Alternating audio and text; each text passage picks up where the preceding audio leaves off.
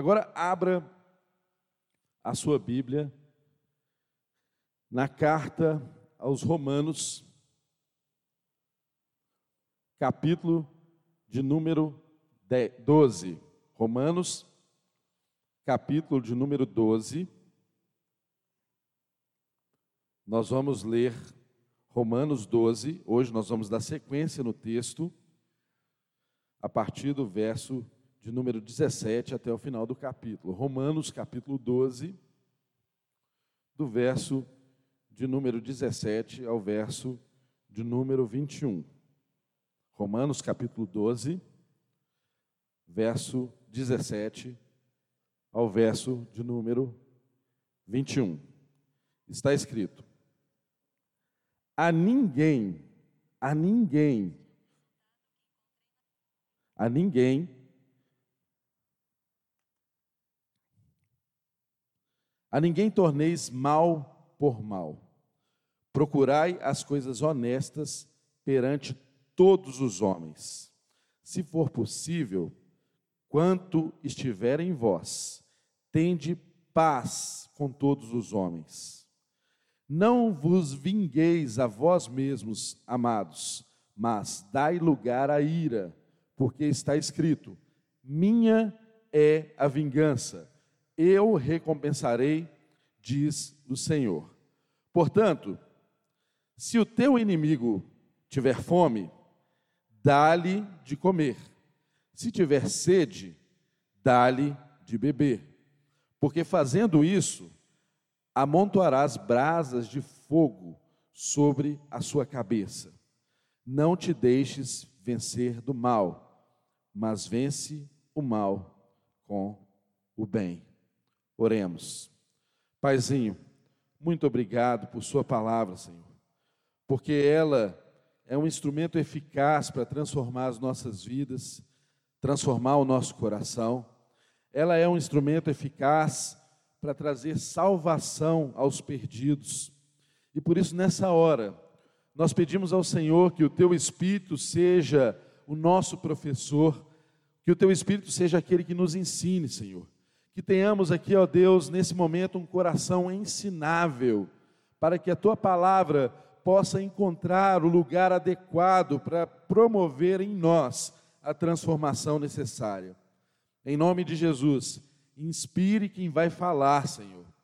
Use esse canal, ó Deus, desobstrua esse canal, Senhor, e faça a tua vontade prevalecer. Em nome de Jesus também, de igual modo, Senhor abençoe aqueles que ouvirão. De uma forma especial hoje, os que estão aqui neste lugar e os que nos acompanham por qualquer desses canais de transmissão, Senhor. Que tu possas alcançá-los com poder e graça, trazendo revelação do conhecimento da tua vontade, trazendo revelação da tua palavra e promovendo a nossa transformação, a imagem do seu filho, Cristo Jesus para que tu sejas glorificado hoje e sempre e em toda a face da terra. Nós oramos em nome de Jesus. Amém. Amém. Queridos, o texto dessa manhã, para você que nos visita ou que pela primeira vez ouve uma mensagem nossa daqui da Igreja Batista da Lagoinha, Mineirão, saiba que nós temos por hábito estudar a Bíblia expositivamente. Então, nós damos sequência a um livro da Bíblia e estamos estudando a carta de Paulo aos Romanos. Hoje, damos sequência no capítulo de número 12, a partir do verso de número 17 até o final desse capítulo, se assim o Senhor nos permitir. Mas, nós sabemos que a carta de Paulo aos Romanos, ela foi escrita por Paulo a uma igreja que não foi verdadeiramente ele quem plantou mas uma igreja que possivelmente surgiu a partir daquele movimento em Pentecostes, em que várias pessoas foram alcançadas por um derramar do Espírito de Deus. Tinha pessoas de várias nações, inclusive, possivelmente, pessoas que voltaram para Roma e lá estabeleceram essa linda igreja que testemunhava da fé, igreja que Paulo se refere no início da carta dos Romanos, que tinha conhecimento do testemunho deles. Mas Paulo, como um ministro do Evangelho, como um grande evangelista e como também um grande pastor, ele humildemente reconhece que não apenas podia testemunhar e abençoar aqueles irmãos, como ele também precisava dos dons que havia na vida daqueles irmãos. Paulo estaria de passagem por Roma em uma outra viagem missionária e ele precisava do apoio daqueles irmãos. E Paulo começa essa carta, o livro de Romanos, que é conhecido como um verdadeiro tratado teológico, ou como alguns chamam de o Evangelho segundo Paulo. Ele começa aqui nos primeiros capítulos a tratar de doutrinas fundamentais da fé cristã. E até o capítulo de número 11, ele tratou de vários aspectos doutrinários da fé cristã, e agora, a partir do capítulo número 12, ele começa a trazer um tratamento extremamente prático para as questões doutrinárias que foram trazidas. Lembrando aos irmãos que é sempre assim: o ensino de Paulo é um ensino que nunca divorcia a doutrina da conduta, ele nunca divorcia a teoria da prática. Ele sempre está muito preocupado de que consigamos colocar em prática aquilo que aprendemos. E Paulo, então, como um bom mestre, como um bom professor, como um bom pastor, como um bom cuidador, ele começa a ensinar a igreja sobre aspectos práticos da vida cristã, que não se aplicam apenas aos irmãos da igreja de Roma, mas nos abençoe nesse dia que se chama hoje.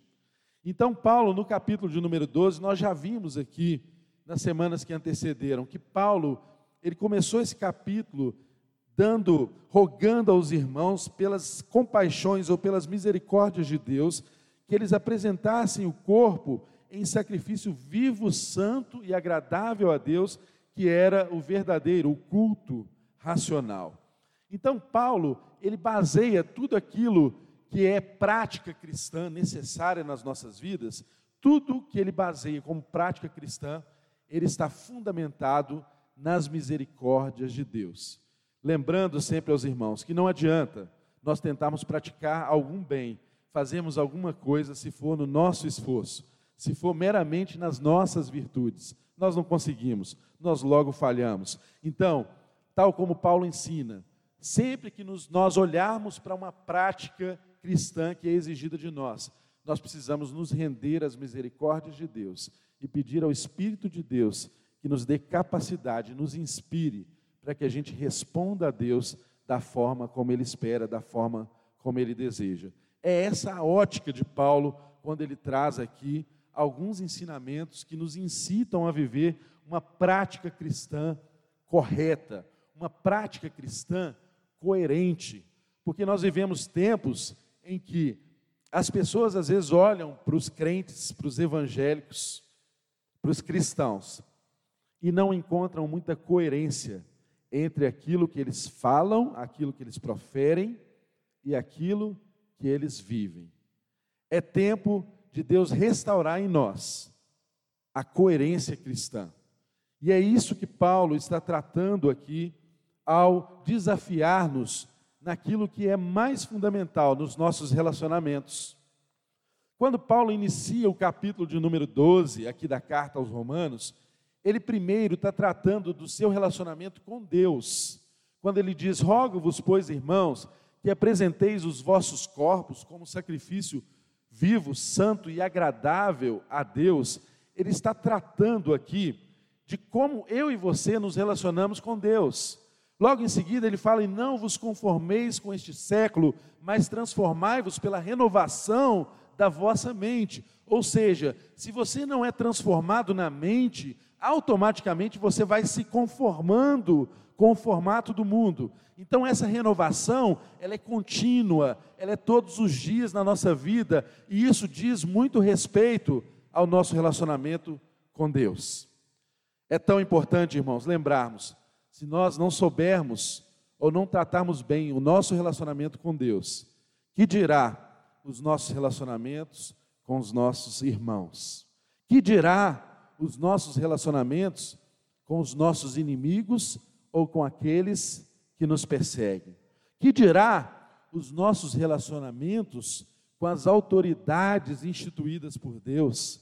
Que dirá os nossos relacionamentos com aqueles que são mais fracos, que são os relacionamentos desafiados que nós veremos ao longo dessa carta, como alguns deles já vimos. Na semana passada, nós vimos aqui vários desafios do nosso relacionamento de uns para com os outros. Então, nós aprendemos aqui de uma forma muito clara, com a mensagem trazida pelo pastor Bruno Mendes, que o nosso amor não deve ser um amor fingido. A gente deve aborrecer o mal e apegar-nos ao bem, amarmos cordialmente uns aos outros. Nós vimos aqui que nós devemos praticar a hospitalidade, nós devemos abençoar os que nos perseguem e não amaldiçoá-los. Nós vimos também que nós devemos aprender a alegrar com os que se alegram e a chorar com os que choram.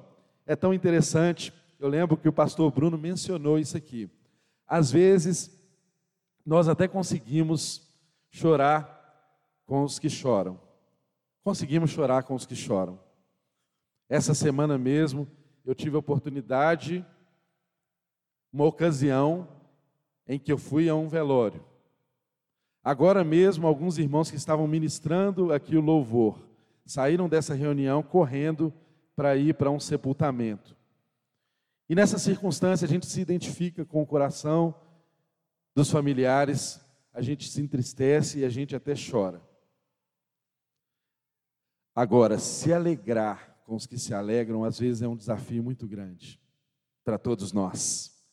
Às vezes você olhar Deus abençoando a vida do seu irmão, e aquela mesma bênção não chegando à sua vida ainda, aí nasce no seu coração uma inveja, aí nasce no seu coração uma dúvida acerca da bênção de Deus, aí nasce no seu coração uma dúvida acerca do cuidado de Deus para com sua vida. Às vezes, é muito mais desafiador a gente sorrir, a gente se alegrar com os que se alegram. Mas é um chamamento. E nós não fazemos isso por nós mesmos.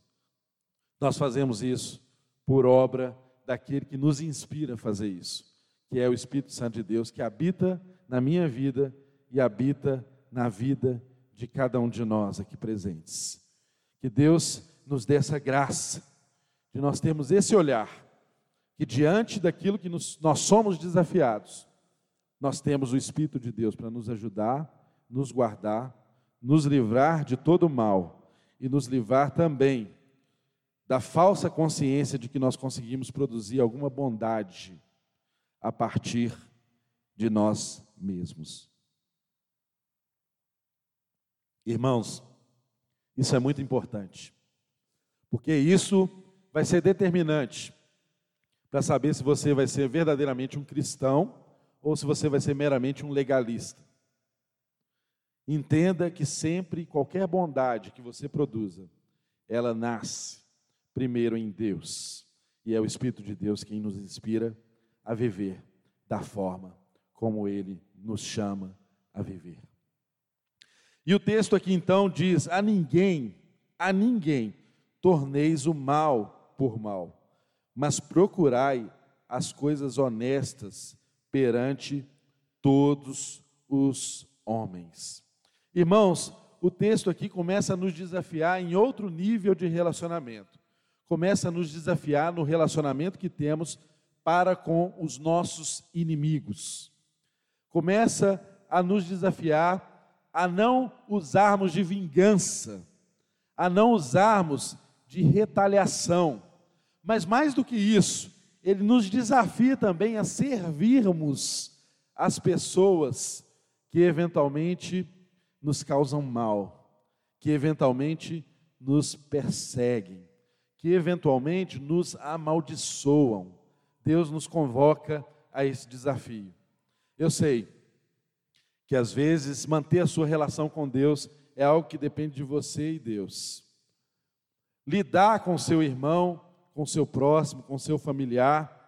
É algo desafiador, mas é mais desafiador ainda quando Deus nos convoca a nos relacionarmos e a tratarmos o nosso inimigo da forma como o Evangelho nos chama. Por isso, o título dessa mensagem de hoje, enquanto eu estudava, eu pensei que um bom título seria A Virtude de Fazer o Bem, ou A Virtude do Bem Fazer. É exatamente por isso, porque nós devemos ter essa consciência de que Jesus nos convoca para um padrão elevado de vida. E esse padrão elevado de vida não nos permite jamais darmos as costas para os outros, nem mesmo para aqueles que nos injuriaram, e nem mesmo para aqueles que nos amaldiçoaram, nem mesmo para aqueles que nos maltrataram em algumas circunstâncias da nossa vida. Irmãos, a maior marca da ética cristã é essa. A maior marca da ética cristã é essa, a não retaliação, a não vingança. Isso marca a ética cristã. A ética cristã, ela é vista a partir de pessoas que não retalham, a partir de pessoas que não revidam o mal com o mal. Isso é extremamente desafiador para nós. Mas olha como Paulo nos ensina aqui nesse texto. Ele traz a ética cristã com um imperativo negativo, mas por outro lado também ele dá um imperativo positivo, ele coloca uma contrapartida positiva. Percebam, ele nunca traz aqui no texto um ensino apenas frisando o imperativo negativo, mas ele sempre coloca ao lado de um negativo algo positivo, algo em que nós não podemos ser omisso, algo que nós precisamos fazer. É sempre um não faça aliado ao que devemos fazer na nossa conduta. Percebam que ele diz aqui, até um pouquinho antes, no verso de número 14 desse mesmo capítulo 12, ele diz lá: Não amaldiçoem. E no verso 14 também ele diz: Mas abençoem, mas abençoai. Percebam que no verso de número 17, ele coloca lá: Não retribua ninguém o mal por mal e no 17 e no 18 ele também diz: procurai fazer as coisas honestas, retas e procurem, se possível, ter paz com todos. Percebam? Um negativo e um imperativo positivo. Verso 19, ele diz lá no verso 19: olha, nunca procurem vingar-se. Mas ele diz também no 19 e no 20: mas Deixar isso com Deus e continuem servindo aos seus inimigos. Entregue a vingança à ira de Deus e continuem, lá no verso 20 ele demonstra, continuem servindo aos seus inimigos. E finalizando esse texto que nós lemos, só para termos um panorama geral desse texto, ele também traz o um imperativo negativo, dizendo: não se deixem vencer pelo mal. Não se deixem vencer pelo mal. Verso de número 21. Mas ele diz também o seguinte: Mas vençam o mal com o bem. Não se deixem vencer pelo mal, mas vençam o mal pelo bem. Percebam, irmãos, que o apóstolo Paulo, ele sempre é muito didático no seu ensino. Ele nunca nos deixa a mercê de uma teoria sem colocar um escopo, sem colocar uma ambiência adequada para que aquela teoria se torne verdadeiramente uma prática cristã. E aqui eu quero chamar a atenção de todos nós para algo muito interessante. Se você cumprir apenas o aspecto negativo desse mandamento, ou seja, se você não amaldiçoar, se você não retribuir o mal por mal, se você nunca procurar se vingar, se você não se deixar vencer pelo mal, você cumpre apenas o aspecto negativo do mandamento. Você está sendo ético. Mas você não está sendo um ético cristão. Percebam essa sutileza. Porque o nosso chamado não é um chamado apenas à ética.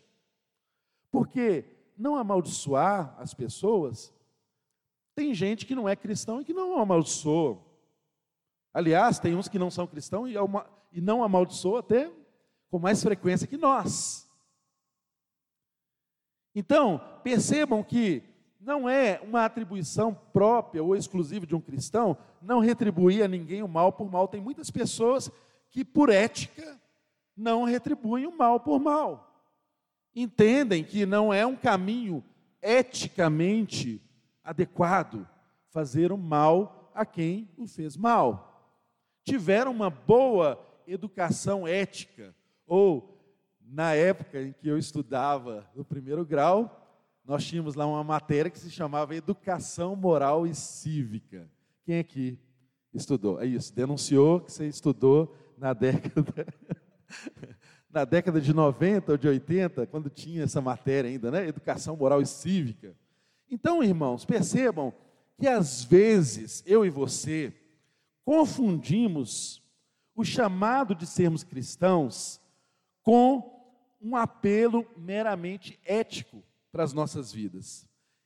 Entendam com clareza que Deus não nos chamou apenas para nós sermos éticos. O chamado vai além.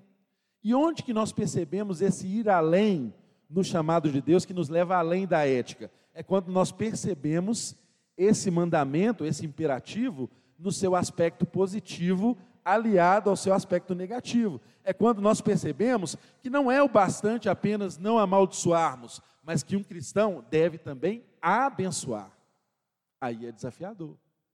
Porque você diz assim: tudo bem, não amaldiçoar, eu não amaldiçoo. Tudo bem, até aí você foi ético, é razoável. Mas quando, além de não amaldiçoar, você abençoa, aí você foi ético e cristão. Entende, irmão? Percebam que quando nós não retribuímos a ninguém o mal por mal, a gente foi meramente ético. Agora, quando além de não retribuir a alguém o mal por mal, nós procuramos as coisas honestas, as coisas retas, e procuramos ter paz, nos esforçamos para sermos pacificadores nas relações com essas mesmas pessoas que nos fazem o mal, aí nós demos um salto. Nós não somos meramente éticos, nós somos cristãos. Percebam, irmão, que quando eu me proponho a não deixar-me vencer pelo mal, apenas isso eu estou sendo ético. Mas quando eu resolvo e faço tudo o que eu posso para que o mal seja vencido pelo bem que eu pratico, aí eu não sou ético apenas, eu sou cristão.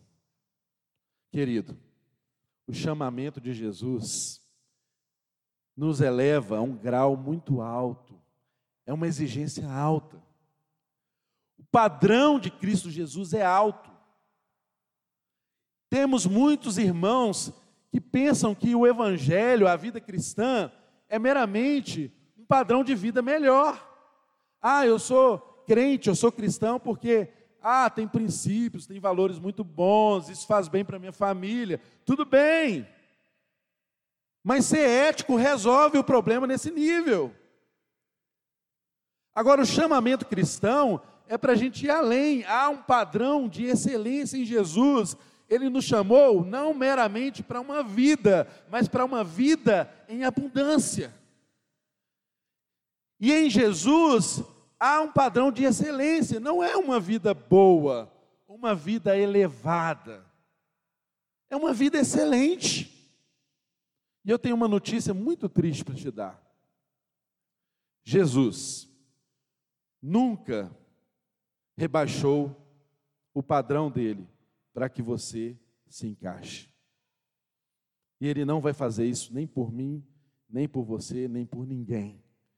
Jesus jamais rebaixou o padrão de excelência dele para que eu e você nos encaixemos aquilo que ele espera e exige de nós.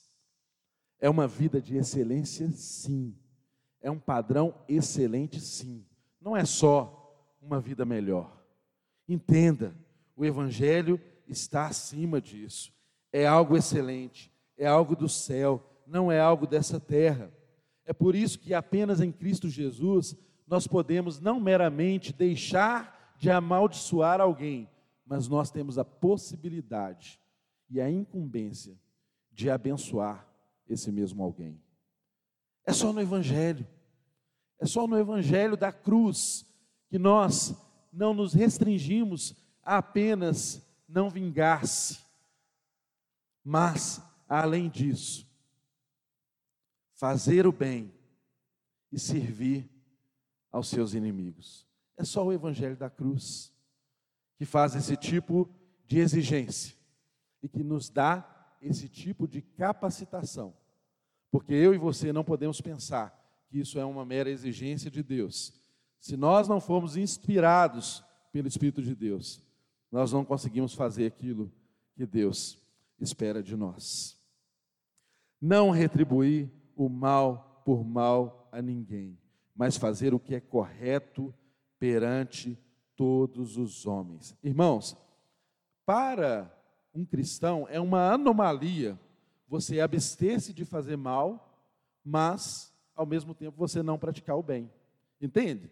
É uma contradição de termos, é uma incoerência, é ilógico isso dentro do evangelho. Não é bastante você simplesmente se abster de praticar o mal, se você não pratica o bem. Isso tem que chegar à nossa consciência com muita clareza. O texto nos ensina, olha, façam o possível para viver em paz com todos. Façam o possível para viver em paz com todos.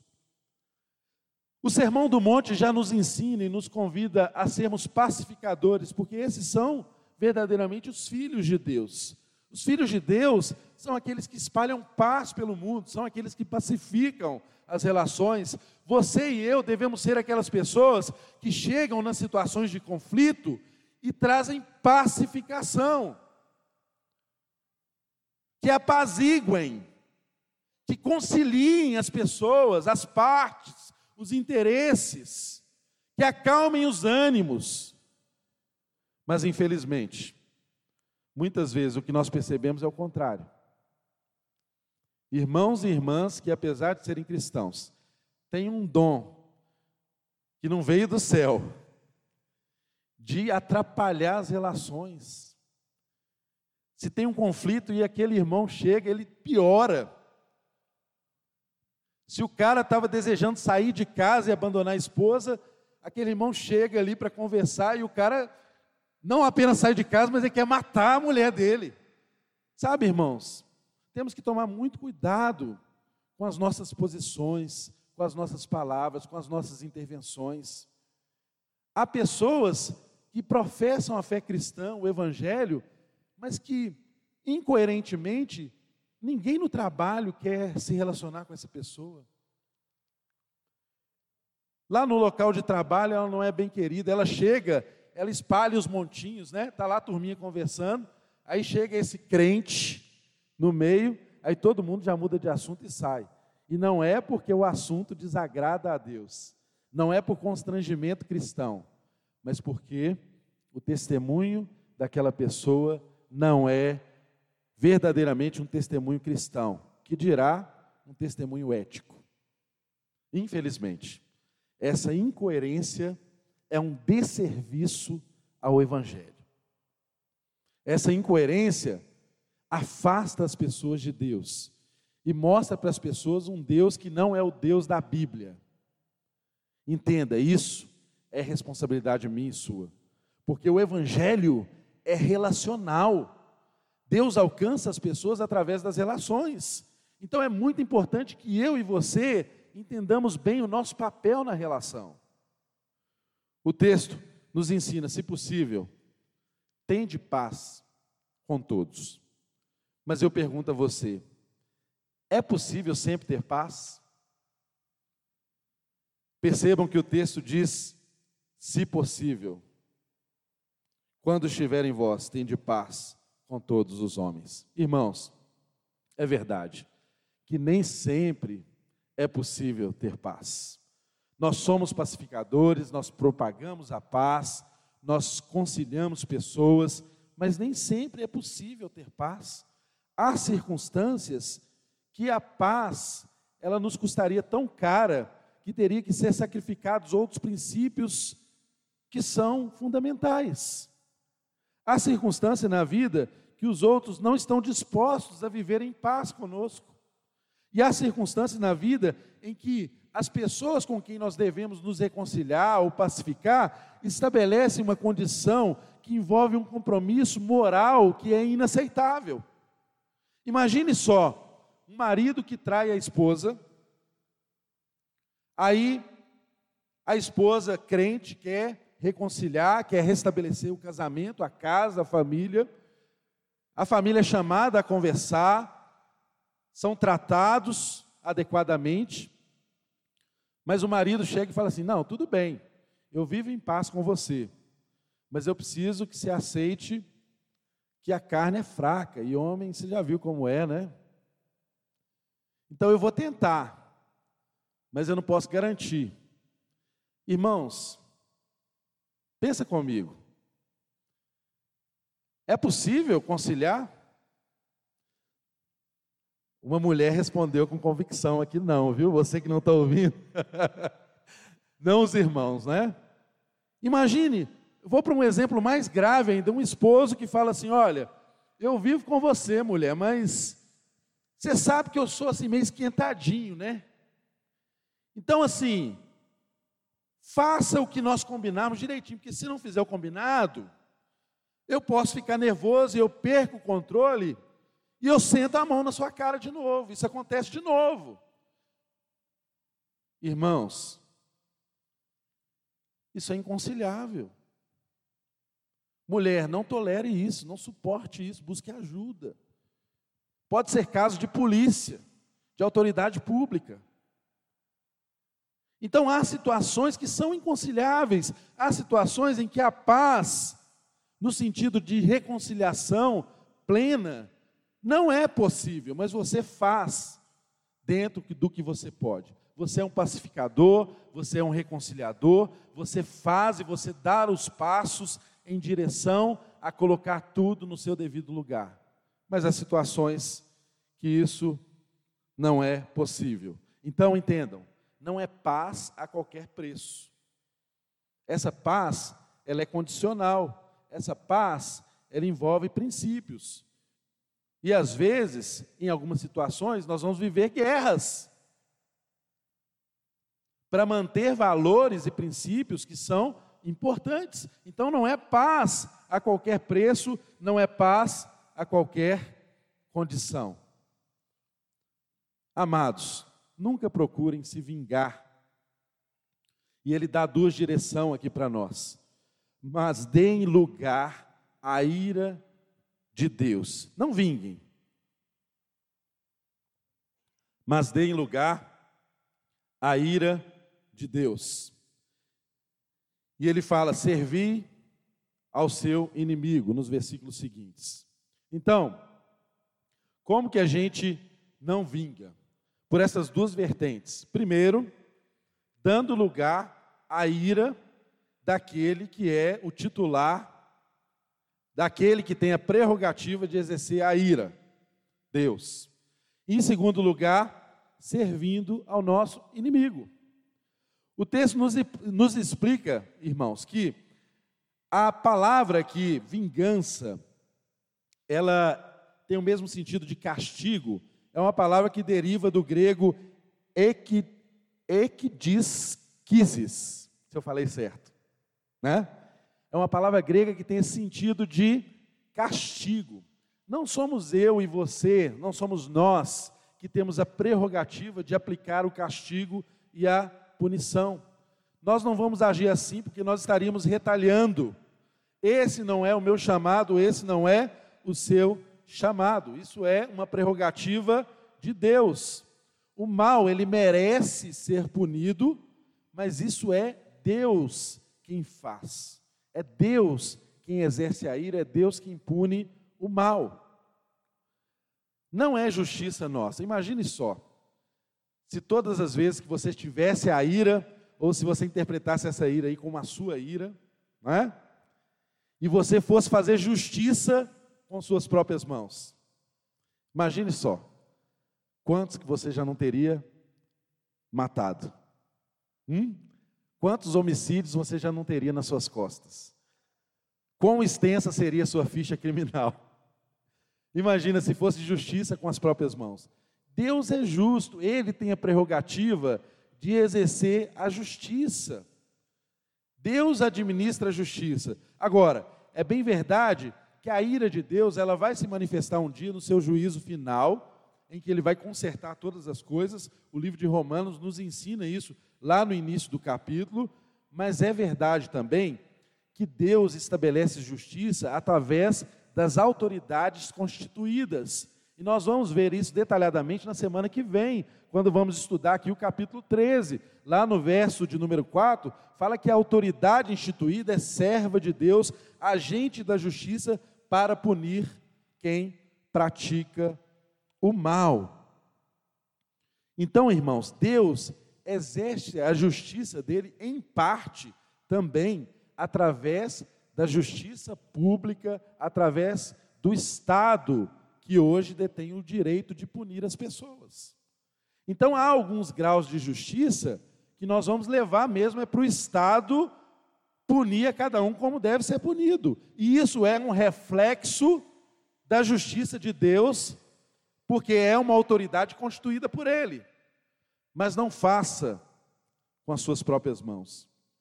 Não faça com o seu próprio esforço. Tome cuidado para você não deter em suas mãos o direito de punir. Tome cuidado, porque você teria um risco alto de sujar as suas mãos de sangue. O texto continua nos ensinando aqui a sermos, a servir ao nosso inimigo.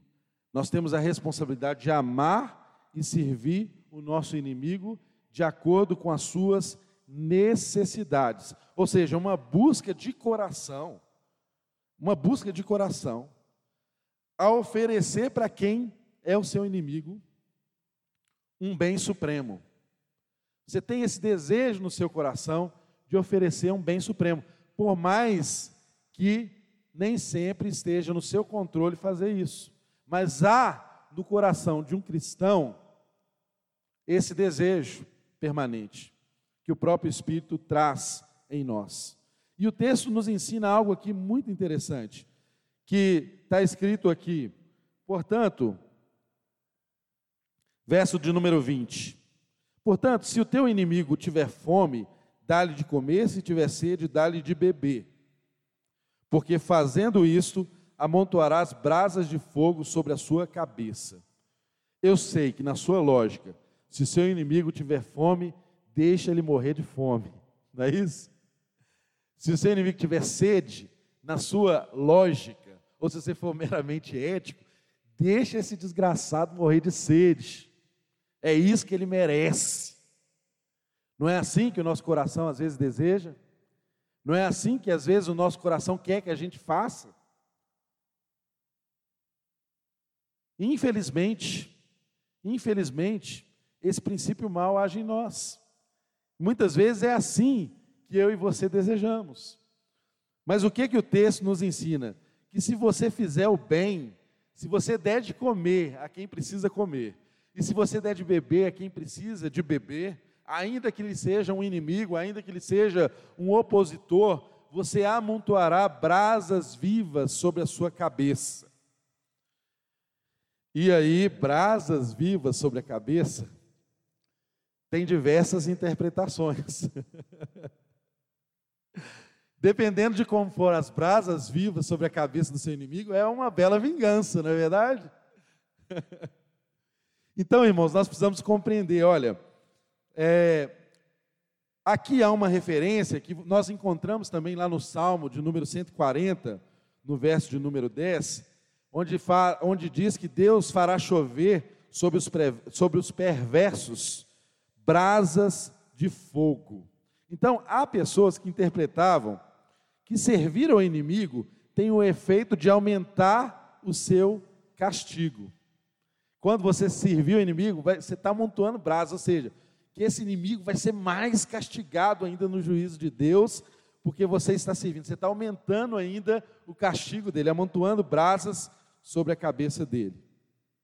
mas não nos parece que essa seja a interpretação mais adequada dentro do contexto, porque o texto nos ensina a vencer o mal com o bem, é o que nós vamos falar logo em seguida. Amontoar brasas vivas nesse sentido é dar vazão ao seu desejo de vingança, é dar vazão ao seu desejo de justiça própria. Há também uma possível linha de que os egípcios antigos, eles tinham um ritual que era de quando uma pessoa é, queria ser penitente, né, se arrependia de um mal que tivesse feito, ela carregava na sua cabeça brasas vivas como um sinal, como uma prova de que o arrependimento dela fosse verdadeiro. Mas qual que é o sentido certo? Que nós entendemos como cristãos. O sentido certo é que as bravas, brasas vivas amontoadas aqui é um símbolo dinâmico da mentalidade que se estabelece como um resultado ou a partir do momento em que eu e você praticamos para alguém que não merece um ato de amor. O que que resulta praticar amor para alguém que merecia ódio? Você amontoa brasas vivas sobre essa pessoa. Então, meus irmãos, amontoar brasas vivas tem o objetivo de curar e não de ferir, de conquistar a pessoa e não de alienar, e não de apartar essa pessoa de Deus e da sua vida. Tem o objetivo de envergonhá-la sim e de constrangê-la sim, mas um constrangimento que a leve ao arrependimento. É isso. Percebam com clareza a profundidade disso. Eu me lembro bem de um caso que eu já ouvi de uma mulher que americana que tinha alguns ativistas contra a forma como ela pensava a fé cristã. Eles não concordavam com aquilo que ela se manifestava, e alguns ativistas foram para a porta da casa dela e fizeram protestos barulho intenso, insultos, tudo quanto é tipo de provocação que você puder imaginar. E aquela mulher suportou aquilo, aqueles insultos, aquela vergonha o dia todo. Quando foi no final do dia, já havia anoitecido, aqueles ativistas estavam ali provocando. Sabe o que ela fez? Talvez eu e você teríamos ligado a mangueira do jardim, né, e molhado todo mundo, né? Mas não. Aquela mulher preparou um lanche bem gostoso. Um banquete. E quando ela abriu a porta da sua casa, os ativistas esperavam o quê? Uma revanche, uma retaliação. E o que ela fez? Ela começou a ir ali para a calçada e colocar bandeja de lanche, de coisas melhores que ela tinha na casa dela, da mesa dela. Tirou e colocou para eles e disse para eles assim: Olha, eu sei que vocês estão aí protestando há muito tempo, vocês devem estar com fome, com sede, então eu trouxe isso aqui para vocês comerem. Virou as costas e entrou de volta para casa. O que, que aquilo provocou? Um enorme constrangimento. Entende, irmãos? Muitas vezes nós queremos estabelecer a justiça sobre o nosso parâmetro e fazer do jeito que nós entendemos que deve ser feito.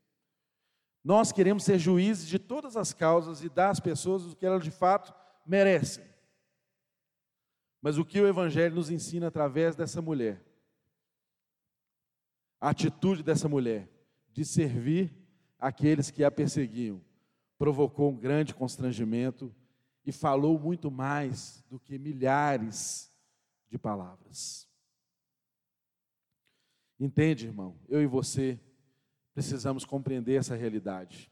O texto nos ensina, para finalizar aqui, que nós não podemos nos deixar vencer pelo mal, mas vença o mal com o bem. E nisso, meu irmão e minha irmã, não há como nós sermos neutros, não há como ficarmos no meio termo, não há como ficarmos em cima do muro. Quando nós amaldiçoamos, quando nós retribuímos o mal por mal, ou se procuramos vingança, tudo isso é provocado por, pelo mal. Quando nós fazemos isso, nós estamos dando lugar ao mal, nós estamos nos sucumbindo ao mal, nós estamos dando razão ao mal, nós estamos fazendo o mal imperar.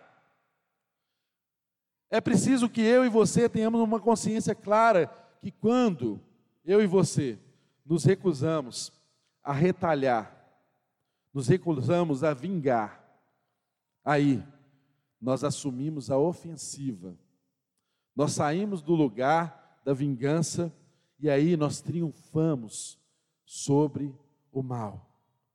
Se nós abençoamos aqueles que nos perseguem, se nós praticamos o bem, se nós somos ativos na promoção da paz, na cooperação para que a paz impere, se nós não nos deixamos ser levados pelo ímpeto de julgarmos as pessoas e entregarmos a Deus a vingança, o juízo, que são prerrogativas exclusivas dele, se nós amarmos e servirmos as pessoas, os nossos inimigos, a ponto de nós mudarmos a mentalidade deles com o nosso bem servir, aí sim, dessa forma, nós já teremos vencido o mal com o bem. Já teremos vencido o mal com o bem. Já teremos promovido o bem. Entenda, meu querido irmão, essa realidade. Quando eu e você retribuímos o mal com o mal, nós estamos duplicando o mal. Nós estamos trazendo para o mundo mais um registro de ocorrência de maldade, quando nós retribuímos o mal com o mal. Agora, se eu e você retribuímos o mal com o bem, o que é que nós estamos fazendo? Nós estamos anulando o efeito do mal e nós estamos produzindo no mundo mais um registro de bondade. E o nosso chamado é encher o mundo das virtudes de Deus. O nosso chamado é encher o mundo de bondade. A nossa esperança cristã é de que o mundo será transformado, que a terra será transformada, que todas as coisas serão reconciliadas em Cristo Jesus. O nosso principal chamado é sermos reconciliadores. Esse é o chamado de todo cristão. Nós somos chamados a sermos reconciliadores. E aí eu refletia sobre esse texto. E me lembrei de um exemplo. Um homem que já pisou nessa terra, chamado Nelson Mandela. Nelson Mandela. Irmãos, esse homem foi preso injustamente, vítima de um sistema que separava pessoas, o apartheid, separava os negros dos brancos, esse homem viveu injustamente 27 anos na cadeia, nas piores situações e condições que você puder imaginar. Há relatos de que Nelson Mandela era servido na cadeia com a pior ração, a pior refeição que um preso podia ter, porque havia nesse sistema diferença até na refeição de um preso, se ele era branco ou se ele era negro. E Nelson Mandela tinha a pior refeição. E há relatos de que, certa vez, alguém foi ali servir, o seu carcereiro foi lá servir a refeição, foi lá, maltratou, castigou, e logo depois saiu, fechou a cela e foi a meia distância para uma capela orar o Pai Nosso e adorar a Deus. Como um bom cristão inglês. Olha o que a religião é capaz de fazer com a gente. Ele acreditava sinceramente que maltratar aquele homem, ele estava fazendo a sua obrigação um bem. E ele saía dali e adorava a Deus, e Mandela e seus companheiros de cela ouviam aqueles cânticos de adoração, aquelas orações. Irmãos, esse homem, depois de 27 anos preso, ele saiu da cadeia. E havia uma preocupação muito grande, porque muitos acreditavam que Mandela era como se fosse um ídolo de pés de barro, que ele tinha mais poder estando preso do que livre. E Nelson Mandela foi solto. Você conhece a história, Nelson Mandela se tornou presidente. E sabe o que esse homem fez? Ele que tinha razão para descarregar agora toda a sua ira e todo o seu sofrimento do que esse sistema, do que esse regime causou a ele. Esse homem convidou o seu carcereiro branco para ter um lugar VIP na cerimônia de posse, quando ele se tornou presidente. Esse homem, ele foi a todas as lideranças que se opuseram a ele. Ele chamou eles para conciliarem e discutirem um, um projeto que abençoasse toda aquela nação. Esse homem, irmãos, constrange-nos saber disso, mas ele convidou o promotor de justiça, que foi o seu principal acusador, o seu principal oponente, que promoveu acusação no sentido de que levaria ele à pena de morte. Ele convidou esse homem para almoçar, depois que ele se tornou um presidente. Isso é amontoar brasas vivas sobre a cabeça dos seus inimigos. Nos constrange, porque ele teria todas as razões para fazer diferente, mas não fez. A gente sabe que ele era um homem cheio de Deus, era um cristão. Irmãos, talvez eu esteja falando aqui de Nelson Mandela e seja um exemplo que está distante da sua realidade. Mas o convite do texto é para nós. Como que isso se aplica à minha vida? Como que isso se aplica à minha casa? Como isso se aplica à minha relação com a minha esposa? Como eu vou lembrar desse texto quando eu for perseguido pelo meu colega de trabalho? Quando eu não receber aquela promoção que eu julgava que era o mais merecedor, o mais competente para receber aquela promoção. Quando eu for colocado em segundo lugar, como eu vou agir quando alguém me humilhar, quando alguém não for sequer educado comigo, quando alguém me ignora por causa da minha condição social ou por causa da minha etnia? ou por causa do meu padrão intelectual? Como que eu ajo diante dessas circunstâncias? O Evangelho, ele nos convoca a essa convicção. Irmão, não desista nunca de fazer o bem. Encha essa terra das virtudes do bem. Sabe por quê? Porque nós somos o povo da esperança. Um dia, meu irmão, creia, tenha absoluta convicção no seu coração. Todo o mal deixará de existir. O mal será engolido pelo bem de Deus. E nós viveremos eternamente, completamente reconciliados com Deus.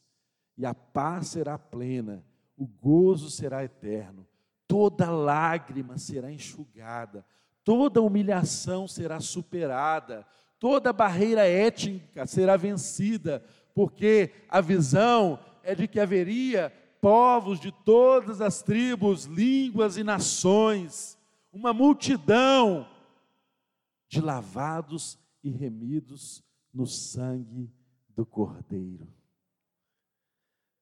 O que Deus nos chama a fazer nessa manhã é unicamente isso: é nós compreendermos que pagar o mal com o bem é coisa de gente que foi lavado e remido no sangue do Cordeiro.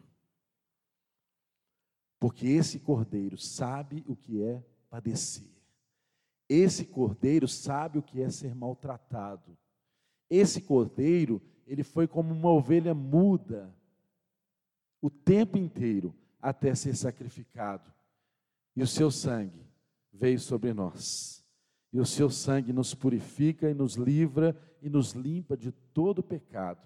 E o seu sangue é suficiente para que um dia, nem sequer, a presença do pecado seja uma realidade no nosso meio. Amém? Você toma posse dessa realidade?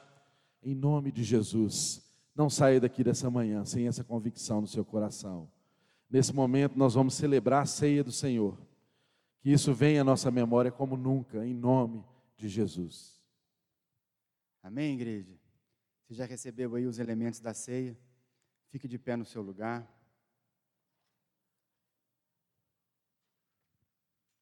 Você viu aí que os elementos hoje estão um pouquinho diferentes para evitar o contato, para evitar de qualquer constrangimento. Você recebeu aí lacradinho o cálice e também o pão.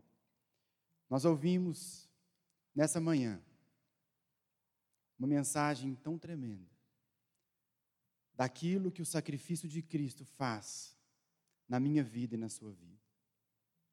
Porque Jesus morreu. Hoje você pode abençoar quem te amaldiçoa.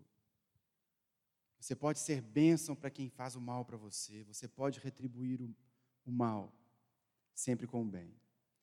Por isso, essa é uma manhã não apenas de nós aprendermos isso, mas é uma manhã também onde nós vamos celebrar a misericórdia de Deus. São as misericórdias de Deus, como o pastor Silvio nos mostrou. Pelas misericórdias de Deus, você é chamado a viver num nível mais alto. É o sacrifício de Jesus que faz isso por você. Se você foi alcançado por esse amor, você pode amar como ninguém lá fora ama. Você pode retribuir de maneira que ninguém lá fora retribui, porque Jesus um dia morreu por você. Hoje nós vamos celebrar isso que Jesus fez por nós.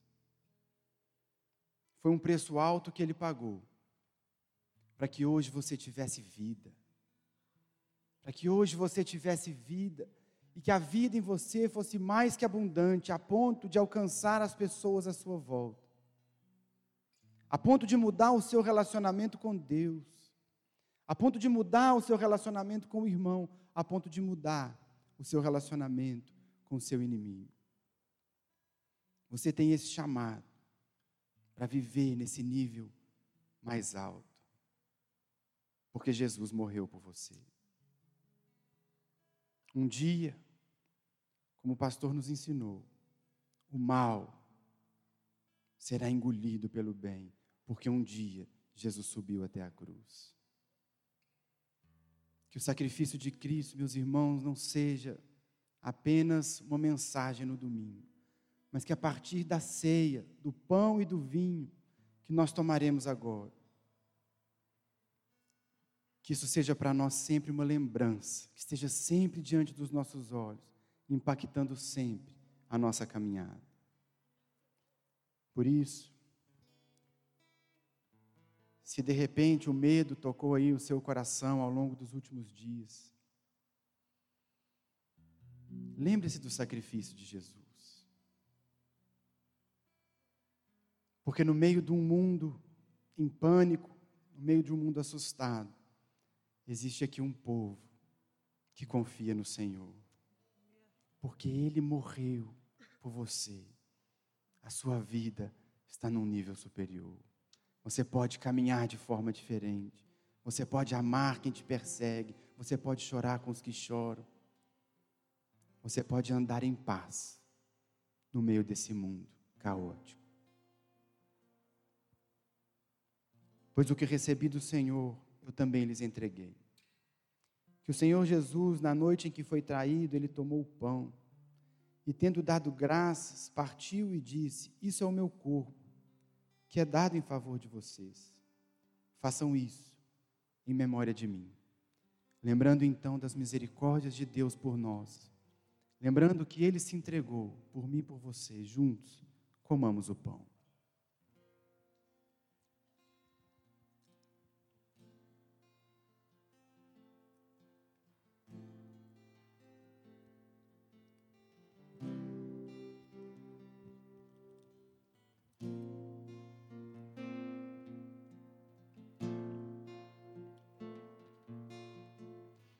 Da mesma forma, depois da ceia, ele tomou o cálice e disse: Esse cálice é a nova aliança no meu sangue.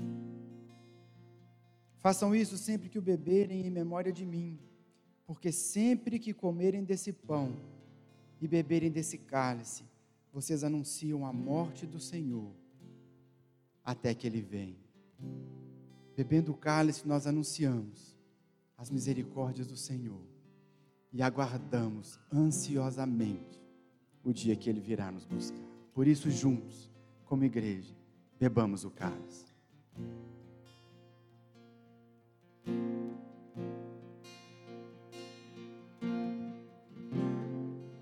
Porque Ele vive.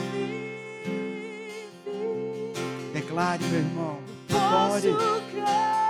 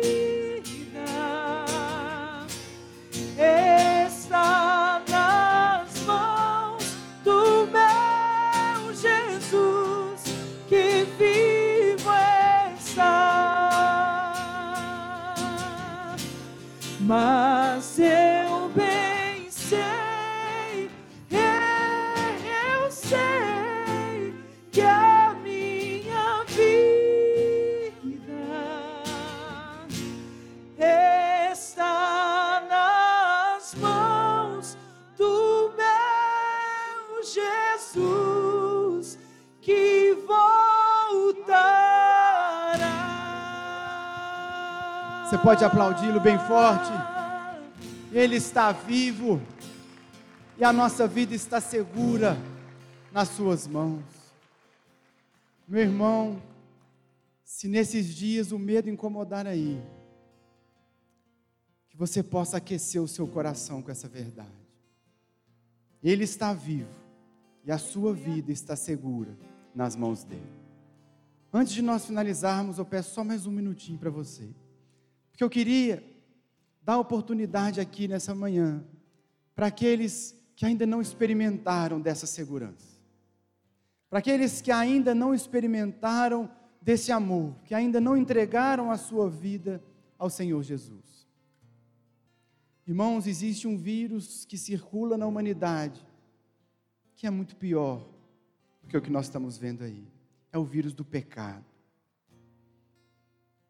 E Jesus, ele é o antídoto para esse vírus. Jesus nos purifica do vírus chamado pecado. Esse sim, que eu e você devemos nos preocupar. Mas porque Ele morreu e ressuscitou, hoje a nossa vida está segura nas mãos dEle. Se você ainda não entregou a sua vida a Jesus, se você ainda não o recebeu como Senhor e Salvador da sua vida, eu queria te incentivar a fazer isso nessa manhã. Porque apenas Ele, apenas o sacrifício de Jesus, apenas no momento que você o recebe como Senhor e Salvador, você está seguro, você está livre, você está sarado, você está guardado. Alguém aqui nessa manhã que pela primeira vez quer se entregar a Ele, quer se lançar nas mãos dele, dizendo: Eu recebo como meu Senhor e meu Salvador. Se tiver alguém no nosso meio, eu queria ver um sinal da sua mão. Não precisa se constranger. Diga apenas: Eu recebo, eu quero Jesus, eu quero essa segurança. Se alguém levante a sua mão, não precisa ter vergonha. Mas você pode também nos procurar ao final dessa reunião. E nós vamos orar com você. E vamos falar desse amor para você também. Meus irmãos, porque Ele vive, temor não há. Não deixe as más notícias entrarem no seu coração, porque você foi chamado para viver um nível mais alto de intimidade com Deus. Deixe essa verdade inundar o seu coração e que as pessoas lá fora possam ver que existe um povo aqui, que o mundo pode estar desabando, mas o povo está seguro, porque está nos braços do Pai. Vive essa realidade, tome os cuidados necessários, os cuidados necessários, mas vive em paz, porque Deus cuida de cada detalhe da sua vida. Que Deus te abençoe. Não dê um abraço no seu irmão hoje, não pegue na mão do seu irmão dá apenas um tchauzinho para ele, abençoe a vida dele, que você possa ter uma semana abençoada. E vamos sair cantando isso, porque ele vive, nós podemos crer.